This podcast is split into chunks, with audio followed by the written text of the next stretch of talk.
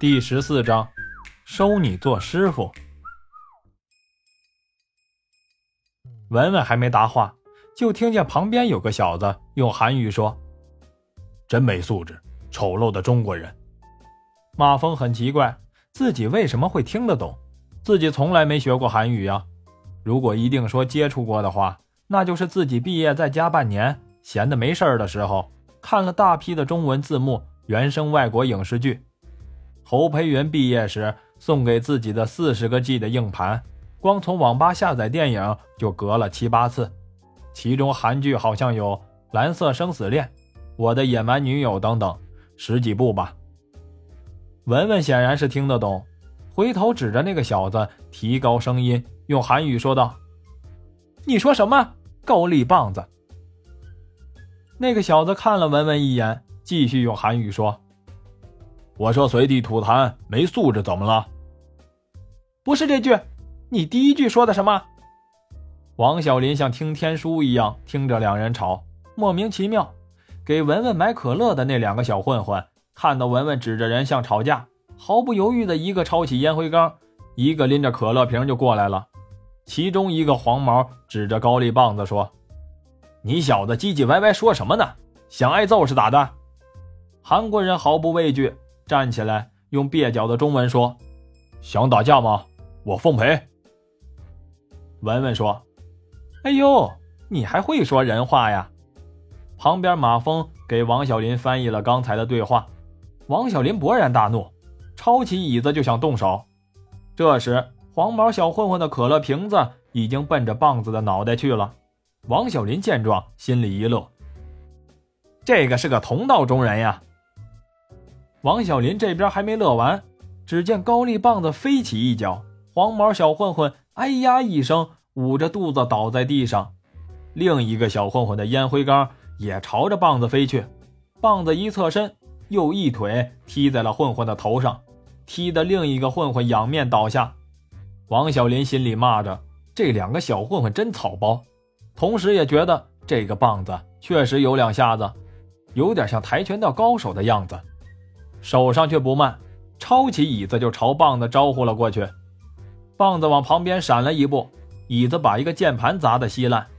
棒子一脚直踢王小林的面门。这时马峰往前一步，一伸手，右手抓住了棒子的右脚，同时伸出右脚踢向棒子的左脚。棒子以一个一字马的姿势趴在了地上。马峰退后一步，棒子又从地上利索地站起来，二话不说。又是一脚直奔马蜂的面门，马蜂又重复了刚才的动作，棒子又以一个一字马的姿势趴在了地上。这次棒子慢慢从地上站起来，活动了一下手脚，又做了一下准备活动。马蜂微笑地看着他，也不阻止。这时棒子摆了个姿势，大叫了一声，又是一脚踢向了马蜂的面门。马蜂第三次重复了刚才的动作。当棒子倒在地上的时候，整个网吧全部安静了下来。网吧里的网民全围在马蜂他们周围，看不见的有站在椅子上的，也有站在桌子上的。这个时候，棒子又慢慢的站起来，认真的看了看马蜂，又整了整衣服，走到马蜂面前，鞠了个九十度的躬，用蹩脚的中文说：“你的功夫很厉害，我叫金西南，可以。”呃，可以收你做师傅吗？棒子的话一说完，整个网吧轰的一声响，所有的人哗哗的鼓起掌来。在对待国际问题的时候，大家空前的团结。马峰也笑笑，向周围的人挥挥手：“啊，大家都散了吧，该干嘛干嘛。”众人见没有热闹看了，轰的一声散了。文文兴奋的打了个响指，说：“小蜜蜂，你也太帅了！”你干脆呀，就叫马帅得了。王小林乐的是哈哈大笑，嘿，别的都行，就是这个名字他可不敢。马峰看了看不肯走的网管，掏出二百元递了过去。网管伸手接着说：“啊，哎，也用不了这么多。”金西南见马峰掏钱，马上拦着，接着又掏出了一沓钱，说：“我赔，我赔。”马峰也没跟他客气，收起了钱。那我就不客气了啊！但是我不会让你收我做师傅的。金西南急忙说：“啊，我可以给你很多学费的。”马峰没理他，叫上憋着笑的王小林出了网吧。文文颠颠的跟在后面。小蜜蜂，我给你个面子，你请我吃个饭吧。你不用给我面子，小气。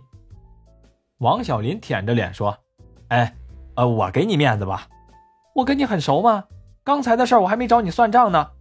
不看马哥的面子，你就难看了。”王小林撇了撇嘴，正要回话，一扭头看见金西南跟在后面。